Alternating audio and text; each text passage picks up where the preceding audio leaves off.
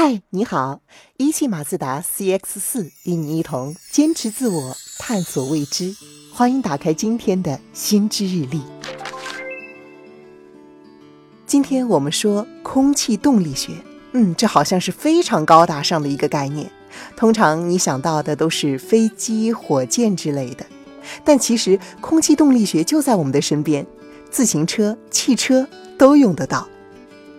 先说说大家都有的一个体验，以自行车为例，骑得快一点就会感觉耳后生风，迎面的风也特别大，骑起来特费劲儿。而这时候弯下腰，是不是感觉阻力小了一点呢？其实你就是在不自觉地运用了空气动力学的原理。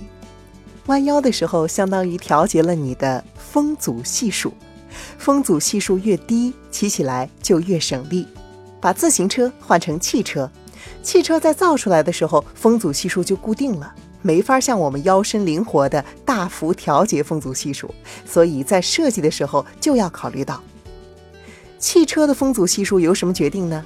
主要有四个因素：汽车的外形和车身比例占到百分之四十，车轮和车轮所在的空间占百分之三十，车身底部带来的风阻占到百分之二十。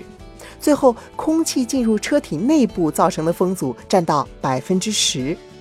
一般来讲，流线型越强的汽车，风阻系数越小，空气阻力也就越小。目前我们在街上看到的大多数轿车的风阻系数都在零点二八到零点四之间。性能比较好的汽车，比如说跑车，它的风阻系数可以达到零点二五左右。这是个什么概念呢？可以对比一下。已知雨滴的风阻系数是最小的，是在零点零五左右。那我们要问了，风阻系数是怎么算出来的呢？这里我们就要说到空气动力学里面很有用的一个工具了，那就是风洞实验。风洞就是一个充满了风的空间，把模型放在风洞中，对它吹风，利用各种实验技术观测空气如何流过模型表面。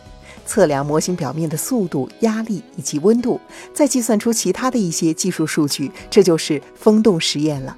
汽车在风洞中测试时，是用风速来模拟汽车行驶时的车速，再用仪器来测量出这辆车要花多少力量来抵挡这个风速，使车不至于被风所吹的后退。在测算出汽车需要的力之后，再扣除车轮和地面的摩擦力，剩下的就是风阻了。然后再以空气动力学的公式，就可以算出风阻系数。现在有不少的新技术和设计来降低风阻，比如把底盘做得更平整，进气格栅设计得更好，后视镜的形状优化等等。不要小看这些细节，一对后视镜对风阻系数的影响可以是零点零一到零点零三。比如有些新的汽车设计直接用摄像头取代了后视镜。这样就能让空气从车子旁边流过来的时候更加顺畅。有些豪华车使用了主动闭合式进气格栅，就是发动机在不需要散热的时候，进气格栅自动关闭，使空气可以平缓地流过车头，这样子就能够降低空气阻力。而在发动机需要散热的时候，进气格栅又会自动打开。目前咱们的一些国产汽车在汽车设计方面也很重视风阻系数。据说有些风阻系数都做到了零点二五，那真的是一个很优秀的水平了。而且汽车价格也很亲民。但风阻系数也要客观的看待，能通过降低风阻来减少油耗是好事，但前提是必须保证车身的稳定性。